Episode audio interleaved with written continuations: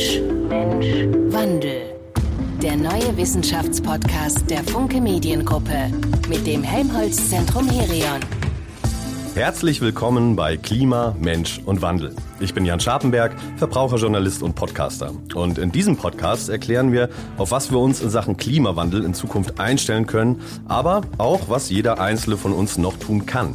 Das mache ich nicht alleine, sondern mit absoluten Top-WissenschaftlerInnen und meinem Partner Christoph Wörle. Moin Christoph. Moin.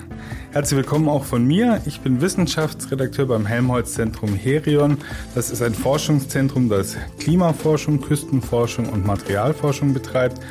Und das Ziel ist eigentlich immer, Lösungen anzubieten, zu erarbeiten, dass die Welt nachhaltiger mit ihren Ressourcen umgeht. Ja, und äh, heute in dieser Folge, liebe ZuhörerInnen, geht es um ein Thema, das uns allen schon mal untergekommen ist, das aber trotzdem immer so ein bisschen diffus bleibt. Und zwar geht es um den Anstieg des Meeresspiegels und den Zustand unserer Küsten.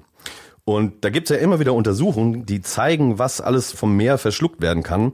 Und ich denke, ich habe da viele von uns, ich eingeschlossen, mal geschaut, wo verläuft denn da dann die neue Küstenlinie? Wie ist das denn bei dir, Christoph, als Hamburger? Ja, ich muss gestehen, bei mir ist es auch so. Ich wohne zudem noch in Hamburg-Wilhelmsburg. Da ist sehr viel Elbe drumrum. Und man fragt sich dann schon immer, ist das gefährlich für einen selber, für die Familie, für die Zukunft? Wissenschaftler sind sehr vorsichtig damit, den Begriff absaufen oder ähm, versinken zu verwenden. Aber eines ist klar, die Pegel steigen und das ist ein Problem, was, was bleiben wird. Ja, ob absaufen oder nicht, aber das ist ja wie vieles, was wir im Klimawandel erleben, auch so eine ziemlich beängstigende Aussicht. Katastrophenfirma lassen grüßen.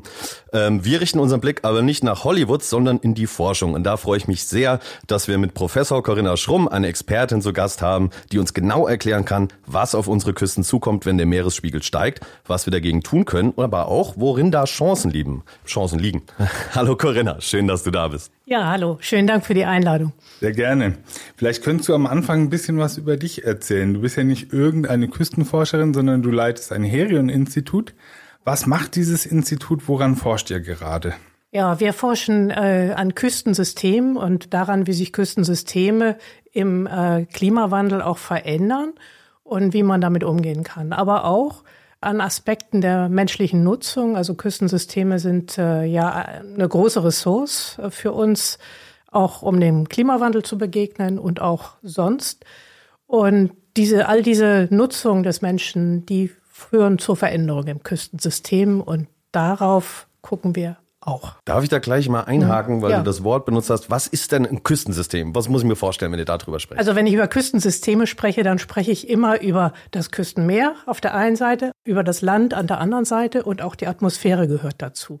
Denn das Küstensystem ist natürlich ganz speziell, weil sich eben diese drei Kompartimente treffen und miteinander interagieren, ihren Impuls austauschen oder Stoffe austauschen. Lebst du auch an der Küste? Ich lebe in Hamburg, in, in Bergedorf. Und hat denn die Angst ums Meer, um die Küste, ähm, die Bedenken wegen des Klimawandels dich auch ein bisschen in die Richtung dieser Forschung getrieben? Nein, damals nicht. Das war das pure Interesse, also das akademische Interesse am System Meer äh, und äh, an dem, was dort passiert, wie man das beschreiben kann, wie man das verstehen kann. Und diese Faszination hat eigentlich nicht nachgelassen. Sehr schön. Du kannst uns ja nochmal von der Forschung am Institut erzählen, auch vom Meer, weil was ich so gelesen habe, ich finde das sehr spannend. Ihr könnt da ja Prinzip, ich sag mal, so ein bisschen Blick in die Zukunft werfen. Ne? Was kommt auf uns zu? Wie macht ihr das? Wir studieren zum einen die Veränderung der Vergangenheit. Das sagt uns eine Menge darüber, äh, welche Extreme passieren können, äh, wie Küstensysteme reagiert haben. Dann äh, arbeiten wir an Modellen, an der Entwicklung von Modellen für Küstensysteme, eben gerade an Modellen, die auch diese Interaktion der Kompartimente beschreiben. Und mit diesen Modellen können wir dann natürlich auch in die Zukunft sehen. Wenn wir vielleicht mal ins Jahr 2050 blicken, was ist dann Status quo an den deutschen Küsten? Also die Zukunftsvorhersage ist natürlich immer unsicher. Das hat eine große Bandbreite von möglichen Szenarien und womit man an der, im Küstenschutz oft arbeitet, ist sozusagen der Worst Case. Was kann passieren? Wofür schützen wir uns? Und da rechnet man dann zum Beispiel äh, mit einem Meeresspiegelanstieg bis 2100 von maximal 1,10 Meter. Und wenn wir das nur ein bisschen linear extrapolieren, können wir da auch bei 2050 ankommen. Das ist der maximale, aus, der, aus den Vorhersagen und Projektionen äh, abgeleitet oder ableitbar ist. Äh, da steckt auch noch eine Menge Unsicherheit drin. Zum einen in dem, was wir mit dem Klima machen, also welche Emissionen wir entlassen und natürlich auch äh, Unsicherheiten in den Methoden. Das kann sich also verändern. In Zukunft können da bessere Vorhersagen auch zu anderen Ergebnissen kommen. Aber das sind so Ergebnisse, wo man sich drauf einstellt, auch im Küstenschutz. Auf was müssen wir uns dann einstellen, wenn du sagst, 2050 kann man modellieren, werden jetzt 60 Zentimeter, wenn ich das richtig im Kopf habe, 60 Zentimeter mehr, mehr. Was passiert an den Küsten? Muss der Deich nur höher gebaut werden oder? Jetzt zum Beispiel in Hamburg ist äh, sowas auch schon berücksichtigt. Da gibt es sowas wie einen Klimadeich. Da kann man dann auch noch mal erhöhen, wenn man merkt, jetzt sind wir da mit dem Meeresspiegelanstieg. Aber im Prinzip muss man da kontinuierlich drauf gucken und auch Küstenschutzmaßnahmen gegebenenfalls anpassen. Und irgendwann kann natürlich auch der Anstieg so hoch sein, dass es mit einer Eindeichung zum Beispiel für Hamburg nicht mehr funktionieren würde. Dann müssen Sperrwerk her. Hm, aber das ist jetzt so, der Meeresspiegel steigt, ne? Da müssen wir Deiche bauen. Aber es gibt ja auch so Naturphänomene. Christoph, wir haben uns viel Sturmfluten. Wir sind mhm. in Hamburg legendäre Sturmflut. Was, was, was kommt da? Wenn ich kurz einwerfen darf, ihr habt da ja auch viel geforscht zu und einen Sturmflutmonitor entwickelt. Ähm, was sagt der uns denn? Mit dem Sturmflutmonitor, der nicht der einzige Monitor ist, äh, mit dem schauen wir in die Vergangenheit. Was ist passiert in der Vergangenheit und wie ist das gegenwärtige, aktuelle Geschehen?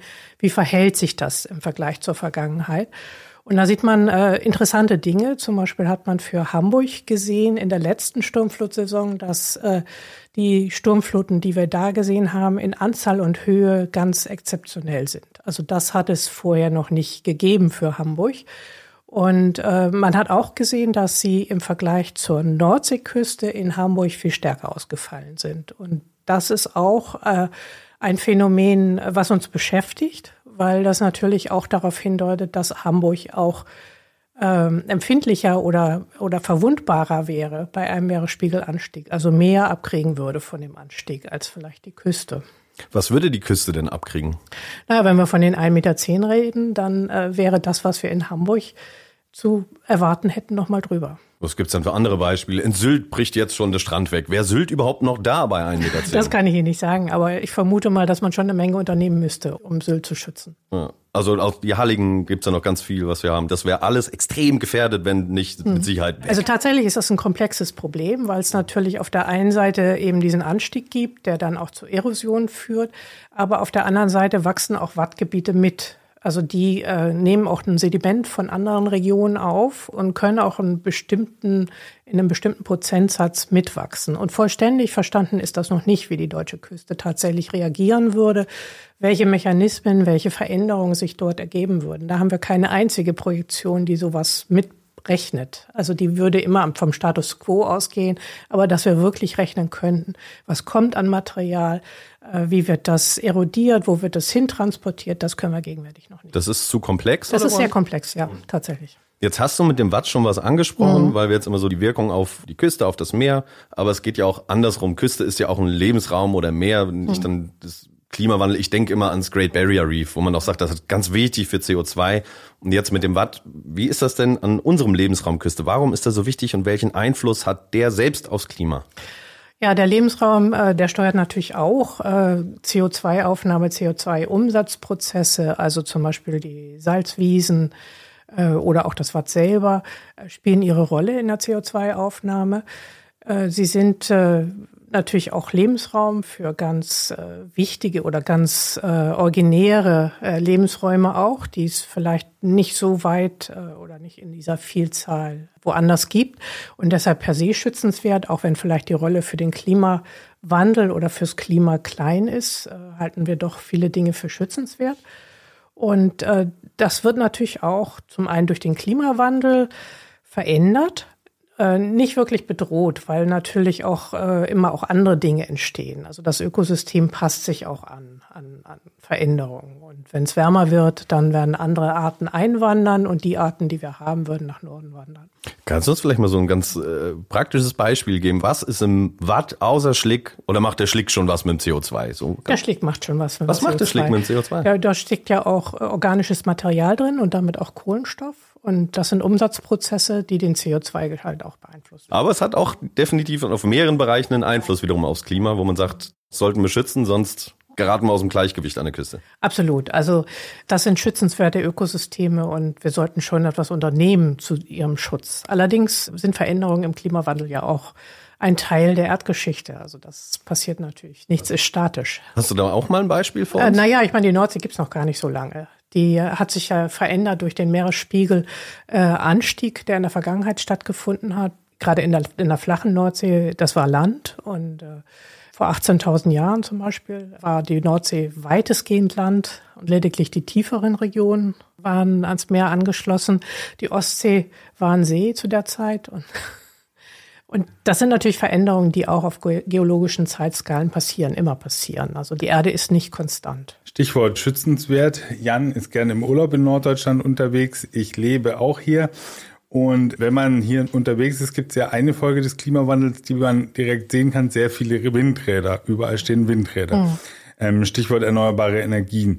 Ist das ein Beispiel, wie man die Ressourcen auch in deinem Sinne der Küsten sinnvoll nutzt? Ja, die äh, Küste hat natürlich ein Riesenangebot an Energie. Zum einen sind die Windgeschwindigkeiten hier relativ hoch, äh, weil von dem Meer natürlich nicht so viel gebremst wird und deshalb die Ausbeute von Windenergie sehr hoch.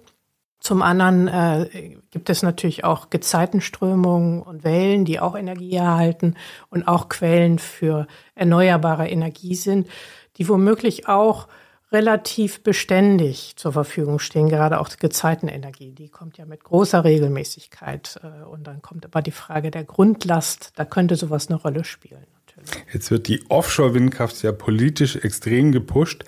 Das gerät irgendwann aber auch an seine Grenzen, oder? Ich erinnere mich an eine Studie von euch aus dem letzten Jahr, die besagt, dass sich die Windparks gegenseitig auch den Wind wegnehmen, dass sich das eine Windrad auf das andere auswirkt. Ähm, wo sind denn da die Grenzen? Ja, wo die absoluten Grenzen sind, kann ich nicht sagen. Das hängt ja sehr stark auch davon ab, welche Entscheidungen getroffen werden. Das hängt davon ab, welche Art Windräder man baut, wie viel Abstände die Windräder zueinander haben. Aber äh, das ist schon so, je mehr Windräder man reinbaut, je mehr Energie man rauszieht aus dem System, desto unproduktiver wird das für die neueren Installationen. Und da spielt natürlich auch eine Rolle, dass unsere Meeresgebiete, die deutsche AWZ, die ist nicht unendlich groß. Darf ich kurz fragen, was deutsche AWZ? Ausschließlich wirtschaftlich genutzte Zone. Jetzt ist das natürlich Wasser auf die Mühlen von Windkraftgegnern und Klimaleugnern. Wir hatten in der Pressestelle auch so ein bisschen Rücklauf von Medien, die wir lieber nicht gehabt hätten, so nach dem Motto, siehste, Windkraft funktioniert nicht. Wie begegnet man dem dann, wenn man so eine Studie rausgehauen hat? Naja, man muss da schon jetzt äh, auch ehrlich sein. Wenn es da Grenzen gibt, dann muss man die auch aussprechen. Da bin ich eigentlich sehr dafür, denn sonst laufen wir da irgendwelchen Fantasiebildern nach. Und das muss der Politik auch klar sein. Aber ich habe selber dann auch eine Menge Rücklauf bekommen, auch Befürchtungen, dass die Windkraft so ganz nachhaltig unser Klima verändert. Äh, Das ist nach unseren Erkenntnissen nicht der Fall, selbst wenn man stärker ausbaut. Es gibt Veränderungen, ja, aber diese Veränderungen sind äh, klein gegenüber den Schwankungen, die wir jetzt von Jahr zu Jahr auch wahrnehmen. Aber sie sind durchaus in der Größenordnung von Veränderungen, die wir auch äh, mit dem Klimawandel beobachten über See. Auch da nur ganz praktisch. Wie verändert sich das Klima durch so einen Offshore-Park? Ja, zum einen wird äh, natürlich der Wind rausgenommen. Es entsteht dann weniger Turbulenz. Und äh, das beeinflusst dann auch die Schichtung in der Atmosphäre. Es wird dann so durch die Turbulenz hochgemischt und es kommt dann äh, zu Temperaturzunahmen oder Abnahmen in und um die Windräder. Das hängt sehr, sehr stark auch von der Hintergrundschichtung, von der Situation und der Jahreszeit ab. Aber im Prinzip kann das Windrad dann auch den Niederschlag beeinflussen. Wie viel Platz hätten wir denn gerade noch in der Nordsee? Wie viel können wir noch bauen? Ich glaube, im Moment äh, reden wir von 70 Gigawatt, die gebaut werden sollen in den nächsten Jahren.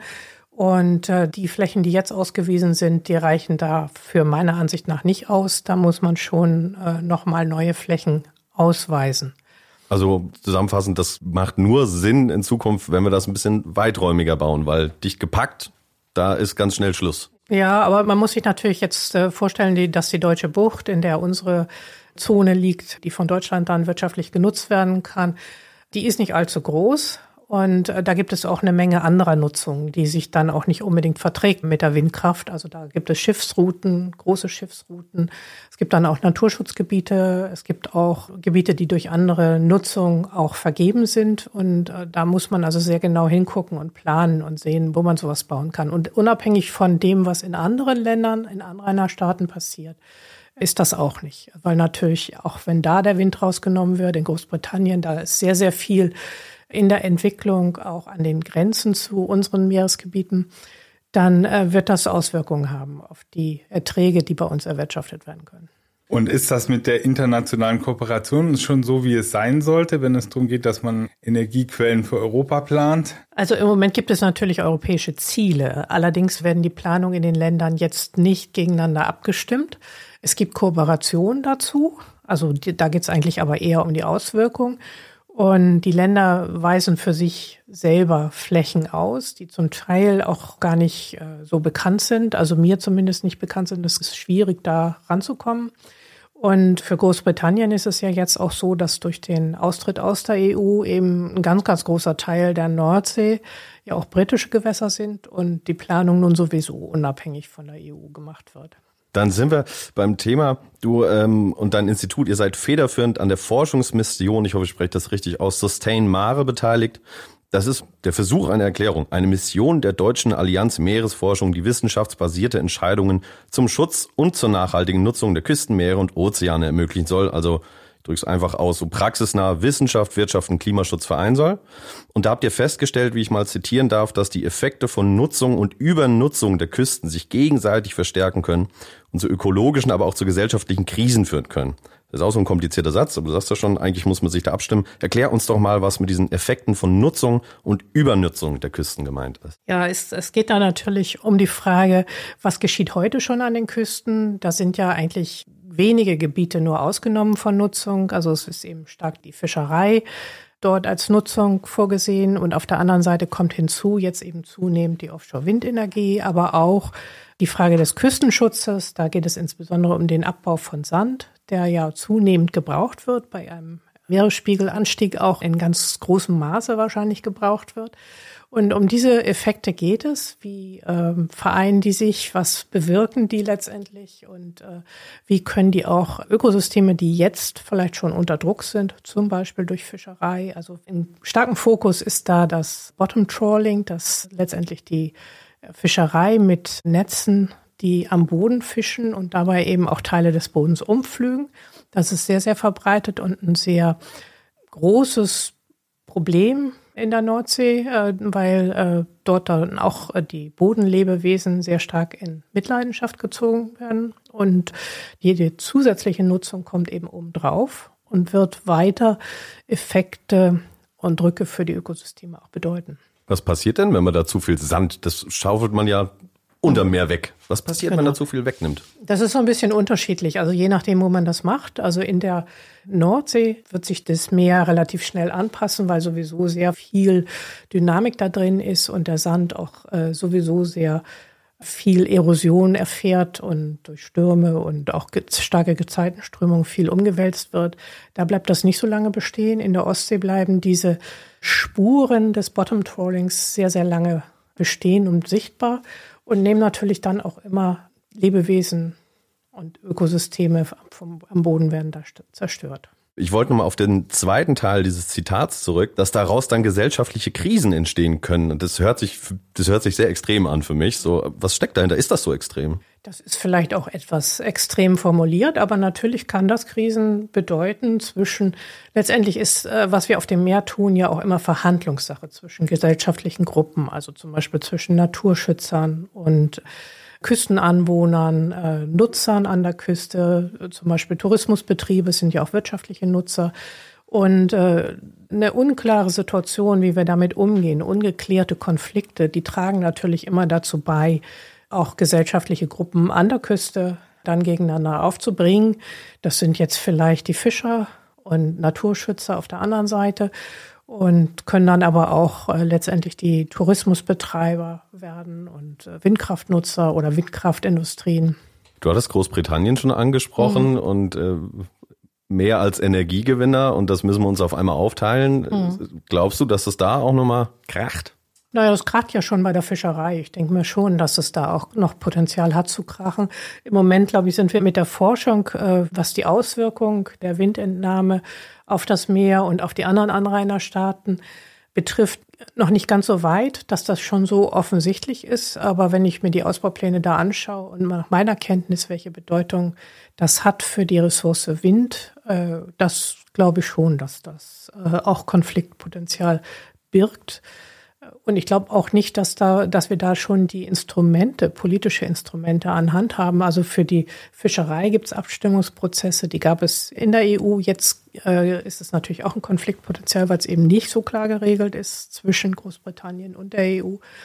Und ich glaube, dass das für den Wind und die Energie auf See, äh, gibt dann ja auch die Wellenenergie, Gezeitenenergie, womöglich auch äh, Potenzial birgt. Stichwort Ausbau. Du hast schon öfter gesagt in den letzten Wochen, Monaten, dass sich die Nutzung der Küsten noch intensivieren wird in Zukunft. Was meinst du damit? Naja, insbesondere die Installation von Offshore-Windenergien. Das ist, glaube ich, das ganz große Coming Topic. Also, weil das äh, eben so äh, stark, die, die Ziele so hoch stehen, dass da enorm viel geschehen wird. Das ist im Moment nur die Windenergie. In anderen Regionen wie Großbritannien ist es aber schon auch die Wellenenergie. Gezeitenenergie wird sicherlich hinzukommen. Und das wird natürlich Systeme nochmal verändern. Ich habe dann auch gesagt, dass der Küstenschutz natürlich die Nutzung von und den, den Abbau von Sandressourcen in einem verstärkten Maße braucht. Also wir wollen ja zunehmend auch auf naturbasierten Küstenschutz äh, umschalten von den Betonwänden, die jetzt vielleicht noch vielerorts stehen. Und das bedeutet natürlich Sandaufspülung. Und äh, die äh, gibt es auch nicht umsonst. Der Sand muss irgendwo herkommen, abgebaut werden. Das sind dann auch Nutzungen in den Regionen. Nun kommen noch verstärkte Diskussionen, ob wir nicht auch äh, Öl- und Gasreserven, die wir national jetzt finden in der Nordsee, die wir noch nicht erschlossen haben, ob die abgebaut werden sollen. Das sind so Nutzungs Formen, die steigen werden. Auf der anderen Seite wird auch wohl der Transport zunehmen. Da gehe ich fest von aus. Und für all die Probleme wünscht man sich ja von der Wissenschaft immer Lösungen, die schwer zu finden sind. Aber habt ihr denn welche parat? Also wir arbeiten natürlich dran. Wir hätten auch Methoden, die man entwickeln kann. Also jetzt zum Beispiel, um die Optimierung von Windenergienutzung auch äh, zu untersuchen und arbeiten ja auch daran, auch tatsächlich Hinweise zu geben, wie man vielleicht die Windenergieanlagen international auch optimieren kann. Äh, ob das allerdings tatsächlich alles so am Platz wäre, dass das direkten Einfluss hätte auf die Entscheidungsfindung, da habe ich noch meine Zweifel, weil eben doch die politischen Systeme, die Governance eben entscheidend ist äh, für die Umsetzung von solchen Dingen. Also es hört sich so apokalyptisch an, wenn du, ne, du sagst hier, da, da wird's krachen und äh, der Meeresspiegel steigt auf jeden Fall an das alles. Also ich habe es rausgehört, du bist nicht sehr optimistisch, kann das sein? Naja, ich, ich glaube, das sind Veränderungen, die ich sehe. Ich würde nicht direkt pessimistisch werden darauf, weil ich glaube, wir können uns anpassen. Wir sind in der Lage, uns anzupassen und äh, Lösungen zu finden äh, für die Probleme von Küstenregionen.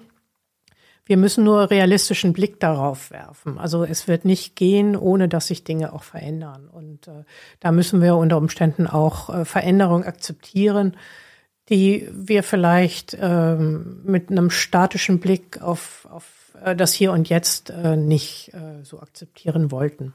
Meer, Küste, Natur, das sind so Schlagworte, wo Menschen eigentlich sofort sehr emotional werden, berührt sind. Wie geht dir das als Wissenschaftlerin? Kann man da überhaupt neutral bleiben? Also ich versuche das schon mein Bestes, also auch neutral zu bleiben, sonst glaube ich, macht man das verkehrt. Also man sollte nicht zum Agitator werden oder äh, auch, auch eine politische Agenda verfolgen, dann ist man irgendwas anderes, aber kein Wissenschaftler.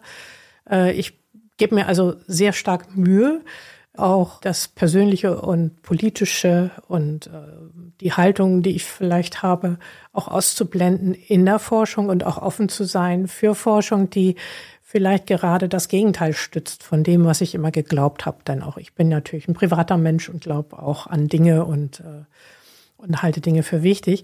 Das ist aber ein ganz schöner Balanceakt. Man muss sich da bemühen darum. Also das auch, auch so zu wollen. Und äh, das ist nicht ganz einfach. Jetzt sind Journalisten ja immer sehr auf die zugespitzte These bedacht. Sie wollen eindeutige Aussage haben. Verliert man sich als Wissenschaftlerin oft so ein bisschen im einerseits andererseits? Gewiss, ganz gewiss. Also das Zuspitzen liegt uns vielleicht gar nicht als, als Wissenschaftler. Wissenschaft ist auch das genaue Hinsehen. Und manchmal verliert sich so eine und, und pulverisiert sich so eine zugespitzte These dann auch, wenn man genau hingesehen hat. Dann ist eben dann doch nicht mehr so einfach. Und da steht man dann auch ein bisschen als Wissenschaftler in der Herausforderung, wenn man auch befragt wird, wenn man sich an die Öffentlichkeit wendet oder im Interview, dann ist das mit, wird sich das vielleicht aus diesen und jenen mal schwieriger, weil man eben genau hingesehen hat oder weil man weiß, wenn man genau hinsieht, wird sich das vielleicht aus diesen und jenen. Aber auch da ist ja nicht ausgeschlossen, dass wir aus unserer heutigen Kenntnis äh, den Klimawandel für wahrscheinlich und für ja auch da ist ja nicht ausgeschlossen, dass wir aus unserer heutigen Kenntnis äh, den Klimawandel für wahrscheinlich und für ja immer mit dem gegenwärtigen Erkenntnisstand. Oft auch noch andere Erkenntnisse gewinnen ist niemals ausgeschlossen. Man arbeitet in der Wissenschaft ja immer mit dem gegenwärtigen Erkenntnisstand. Ist das offen dann ja seht ihr, das ist also von Klimaleugnern so, das ist ne dann wieder in einem anderen extrem, wenn man denen sagt, ja, natürlich halten wir uns das offen, dann ja, seht ihr, das ist.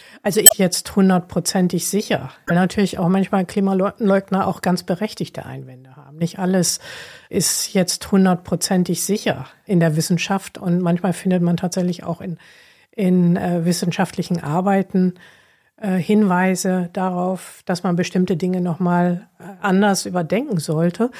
Manchmal sind aber natürlich äh, Argumente schlecht vorgebracht und äh, manchmal sind sie auch, äh, gehen sie auch zu weit, weil sie ja auch Wissenschaftlern eine Agenda unterstellen, die wir äh, doch wohl hoffentlich mehrheitlich so nicht haben. Und wenn wir über den gegenwärtigen Kenntnisstand reflektieren, äh, dann ist es eben der Kenntnisstand, den wir gegenwärtig haben. Das schließt wirklich nicht aus, dass wir auch zu anderen Schlüssen in 20, 30 Jahren kommen. Und die Beziehung zu Klimaaktivistinnen und Klimaaktivisten, muss man da Distanz schaffen? Äh, versuchen die einen so einzuvernehmen auch?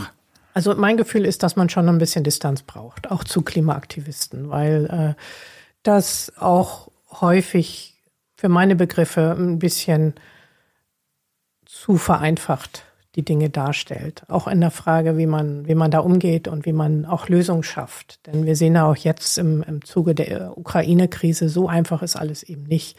Und dass man eben schnell auf äh, Energiequellen wie Gas oder Öl zu verzichten, das äh, geht eben auch nicht, ohne wirklich massive gesellschaftliche Umbrüche auch zu riskieren. Und äh, da denke ich, ist es für die Wissenschaft aus meiner Sicht wichtig, dass wir auch neutral bleiben. Du hast ja schon gesagt, Umbrüche in der Gesellschaft und vorher schon, wir müssen uns anpassen auf eine Art, die uns vielleicht nicht ge äh, gefällt. Und bevor wir dazu kommen, im zweiten Teil vom Podcast, äh, wo wir schauen wollen, was muss die Gesellschaft tun, was können wir tun, sind wir bei unserer kleinen Halbzeitrubrik angelangt. Klima, Mensch, Wandel. Fünf halbe, fünf ganze. Und Conny, ich werde dir einfach mal ein paar schnelle Halbsätze hinwerfen und würde dich bitten, die ohne viel nachzudenken zu vervollständigen. Die spannendste Forschung in Sachen Klima ist zurzeit? Äh, die Kohlenstoffmodellierung, die Austauschprozesse im Erdsystem. Im Meer bade ich ab einer Wassertemperatur von 18 Grad. Kreuzfahrten finde ich. Schrecklich. Der Meeresspiegelanstieg wird uns begleiten. Und in 100 Jahren sind unsere Küsten ja stärker geschützt. So, das war unsere kleine Halbzeitrubrik. Und äh, wie in jeder Folge schauen wir in der zweiten Hälfte eben, was können wir als Gesellschaft und als Individuum für den Klimaschutz tun, also in Bezug auf die Küsten. Und da frage ich mich immer so, den Meeresspiegel absenken, das kriegen wir zu 99,9 Prozent nicht mehr hin. Das ist gegessen. Aber braucht es da nicht wie so beim 1,5 Grad Ziel, das ist sowas Schönes ausgegebenes, auch so eine Art Ziel für eine, für eine Eindämmung? Ja, also ich würde wahrscheinlich äh, mich fokussieren auf die Emissionen. Also die Reduzierung der Emissionen, das ist, glaube ich, das Wichtigste, was wir, was wir in den Fokus nehmen sollten als Gesellschaft. Und äh, sollten dann aber natürlich auch vorbereitet sein, bis wir diese Emissionsreduzierung auch sehen in den, im Meeresspiegelanstieg. Das wird lange dauern. Das werden wir nicht unmittelbar sehen. Und unsere Gefahren werden sich auch nicht nennenswert reduzieren. Also wir können nicht auf Küstenschutz verzichten, weil wir es geschafft haben, die Emissionen zu reduzieren, denn da sind ja auch immer die Extremereignisse entscheidend und das Klimasystem ist auch sehr, sehr träge. Das wird also lange dauern, bis sich das im Meeresspiegel bemerkbar macht. Und äh, deshalb würde ich vorschlagen, dass wir direkt auf die Emissionen schauen. Das hört sich nach sehr hohen Deichen an auch. Was ist denn die Forderung an die Politik von euch Wissenschaftlerinnen und Wissenschaftlern? Was muss sie tun, um dem Problem äh, entgegenzuwirken? Also ich glaube, sie muss diesen in der Anpassung, also wenn wir nicht über die Emissionsreduzierung reden, sondern über die Anpassung, dann muss ich sehr genau hinsehen. Was wir heute wissen, ist, äh, wir kennen den globalen Meeresspiegelanstieg. Äh, was auf regionaler Skala passiert, das ist wesentlich unsicherer. Und wenn es dahin geht, auf lokale Skala, also wenn es darum geht, wo wird der Deich wie hoch gebaut, da sind unsere Kenntnisse wirklich sehr marginal für die Zukunft. Und da müssen wir genauer hingucken. Wir müssen in der Anpassung auch äh, viel genauere Informationen, viel präziser auf dieser lokalen Skala, auf der man sich eben anpassen muss, äh, auch erheben. Und da braucht es auch Forschung in dem Bereich und es braucht auch die Kommunikation mit, mit den Entscheidern vor Ort, mit der Bevölkerung vor Ort. Du hast vorhin schon so ein bisschen ab und zu kritisch gewirkt, wenn es um äh, Politik geht. Äh, und jetzt sagst du auch Zusammenarbeit mit den lokalen Entscheidern. Erlebst du das da auch häufig, dass Politik dann eher bremst? Naja, die, die Frage ist, ob es genug äh, Möglichkeiten gibt, mit den lokalen Entscheidern zusammenzuarbeiten. Das tun wir ja tatsächlich nur partiell und exemplarisch. Und äh, da, glaube ich, muss man noch viel tun, dass da auch äh, die Wissenschaft und die wissenschaftlichen Erkenntnisse den lokalen Entscheidern vor Ort zur Verfügung stehen und man dort auch, äh, auch Dinge vertiefter durchspielen kann. Und da glaube ich, ist noch Bedarf. Du hattest jetzt es auch schon wieder erwähnt mit, äh, wir müssen uns anpassen. So, wir hatten vorhin das Beispiel, ich bin gern in Norddeutschland im Urlaub, ich laufe da gern über den Deich und äh, ich muss jetzt mit diesen Windrädern leben lernen und da werden noch mehr dazukommen. Ist das so eine Art von Anpassung? Ja, das ist auch eine Anpassung, richtig. Okay, müssen wir also mit leben lernen. Das wird jetzt da kommen, das wird ja, ja ich glaube schon. Also äh, wenn du nicht eine, eine alternative Lösung hast für das Energieproblem. Leider, leider nicht. ja, Stichwort Tourismus ist, glaube ich, ein guter Punkt, um nochmal einen Schritt weiter zu denken. Ähm, wir werden unser Urlaubsverhalten auch verändern müssen, glaube ich, oder? Ja, ich weiß nicht. Ich persönlich würde jetzt nicht dazu raten, das Reisen einzustellen, weil ich glaube, dass wir heute so viel reisen, hat uns auch viel Offenheit für andere äh, Gesellschaften und andere Kulturen gegeben, die wir sonst nicht hätten. Wenn wir mal zurückdenken, wie unsere Großeltern vielleicht gelebt haben oder gar Urgroßeltern oder so, die hatten kein Verständnis für andere Kulturen. Und deswegen waren natürlich auch Konflikte und das Potenzial, auch diesen, diesen Konflikten auch nachzugeben und zu eskalieren, war aus meiner Sicht viel höher damals. Und äh, deswegen würde ich persönlich nicht an äh, raten dazu, das Reisen einzustellen. Das halte ich für eine sehr, sehr wichtige Sache. Aber vielleicht anders zu reisen. Also ich habe eine Erhebung vom Umweltbundesamt gelesen, dass es doch sehr massiv ist, was Ökosysteme angeht, die durch äh, unsere Reisewut in Gefahr geraten. Müssen wir einfach äh, aufs Fliegen verzichten? Müssen wir andere Ziele anstreben, bisschen vor die Haustür gucken? Also ich glaube, dass es auch nicht äh, so einfach ist tatsächlich, denn es gibt ja auch zum Beispiel, wenn wir nur an Europa denken, viele Regionen, die ausschließlich vom Tourismus leben.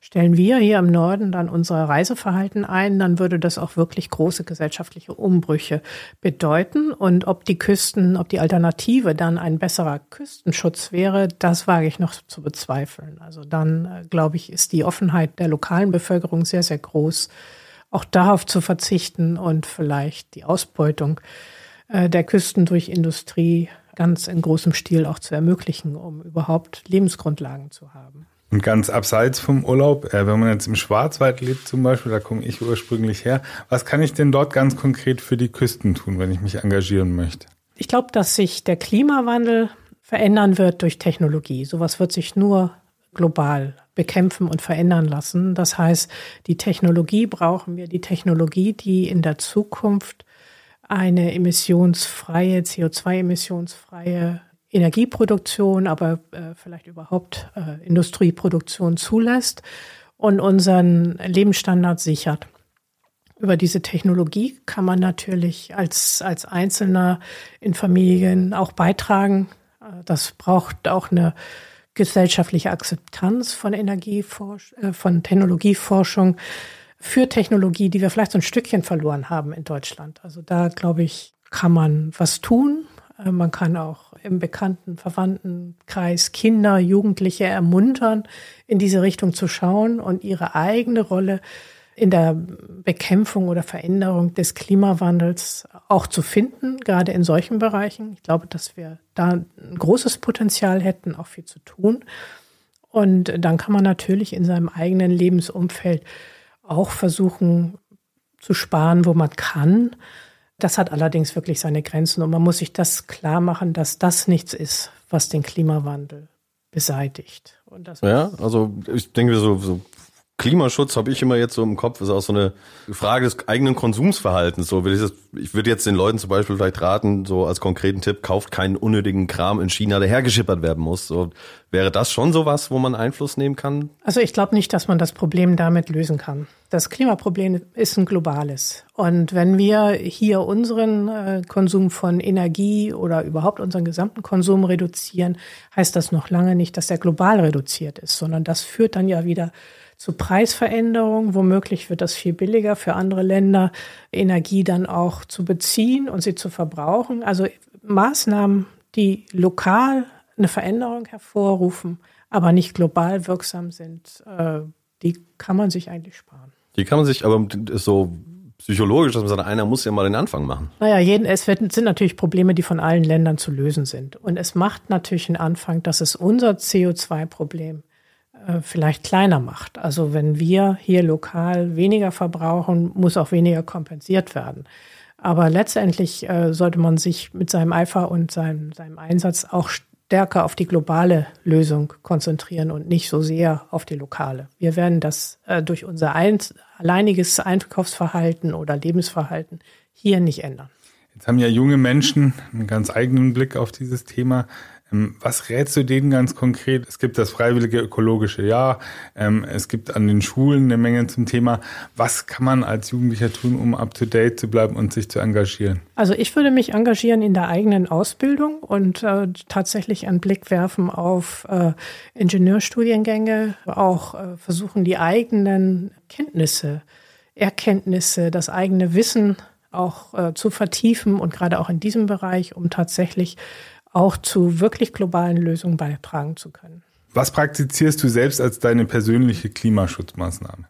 Also persönlich mache ich Dinge, die ich für wichtig halte, eben um meinen eigenen Fußabdruck, CO2-Fußabdruck zu reduzieren. Äh, da rein fällt äh, zum Beispiel, dass ich in meinem Leben noch niemals äh, Auto gefahren bin, nur als Beifahrer. Doch nicht einmal? Nein, noch nicht einmal. Oh. Ich hab, äh, wir haben äh, damals unsere in unserem früheren Haus, nachher fehlte uns das Geld dafür für das zweite Haus, aber äh, da haben wir eine der ersten Photovoltaikanlagen installiert in Hamburg. Dann haben wir in einem Ökohaus gelebt und äh, lange ohne Kühlschrank gelebt und so. Äh, aber solche Art Maßnahmen sind mittlerweile gehören die eigentlich nicht mehr zu meinem meinem äh, Spektrum, weil ich denke, dass ich mit der Forschung vielleicht viel mehr dabei tragen kann. Und ich glaube eben, wie gesagt, dass sich das Problem nicht auf individueller Basis lösen lässt. Jetzt kommt ja bei dir raus, du findest, finde ich auch ein mega Aussage, also Forschung ist einer der besten Mittel gegen den Klimawandel. Jetzt hast du schon gesagt, ah, studiert mal Ingenieurswissenschaften oder sowas, aber jetzt ich will noch vor meinem Studium, ich will Klimawissenschaftler werden wie du. Was hast du für mich als Tipp? Wie gehe ich das an? Ja, äh, beschäftige dich mit der Physik, mit der Mathematik, lern die Grundlagen verstehen und äh, dann kannst du beitragen, um den Erkenntnisstand zu erhöhen und äh, letztendlich konzentriere dich auf diese Grundlagen und äh, versuch so viel wie möglich zu lernen über die Dinge, wie sie sich verhalten, welche Möglichkeiten dort sind. Und dann kriege ich bei dir ein Praktikum? Klar, immer. Corinna, vielen, vielen Dank, dass du da warst. Ich fand das sehr spannend. Das war es soweit dann von uns für diese Folge. Schön, dass ihr alle zugehört habt. Das war ein Gespräch mit der Harry- und Küstenforscherin Professor Corinna Schrumm zum Thema Meeresspiegel und Küsten und wie wir sie nutzen sollten. Klima, Mensch, Wandel. Spickzettel. Jetzt wollen wir noch mal kurz zusammenfassen, was wir hier heute alles an interessanten Informationen gehört haben, damit ihr einen kleinen Spickzettel mit auf den Weg bekommt und auch anderen Leuten erzählen könnt, was ihr hier bei uns heute mitbekommen habt. Und zwar sagt Corinna Schrumm, der Meeresspiegel steigt, da können wir nichts mehr gegen tun. Das kommt auf uns zu, genauso wie neue Extremwetter an der Küste, aber nicht überall gleich. Wir haben gehört, Hamburg ist besonders gefährdet. Wir haben auch gehört, Windkraft hat seine Grenzen, genau wie die Nordsee, und da kommt wohl noch Streit auf uns zu, sagt Corinna Schrumm. Außerdem rät sie, wenn ihr, liebe Zuhörerinnen, etwas fürs Klima tun wollt, dann bildet euch, forscht und findet Lösungen für die Zukunft, denn die gibt es. Und euch, liebe Hörerinnen und Hörer, natürlich ein großes Dankeschön. Nicht vergessen, abonniert uns und gebt uns Rezensionen bei eurem Lieblingspodcast-Player. Fakten und Studien packen wir wie immer in unsere Shownotes. Bis zum nächsten Mal. Macht es gut, wir hören uns wieder. Das war Klima, Mensch, Wandel. Der neue Wissenschaftspodcast der Funke Mediengruppe. Ein Podcast von Funke.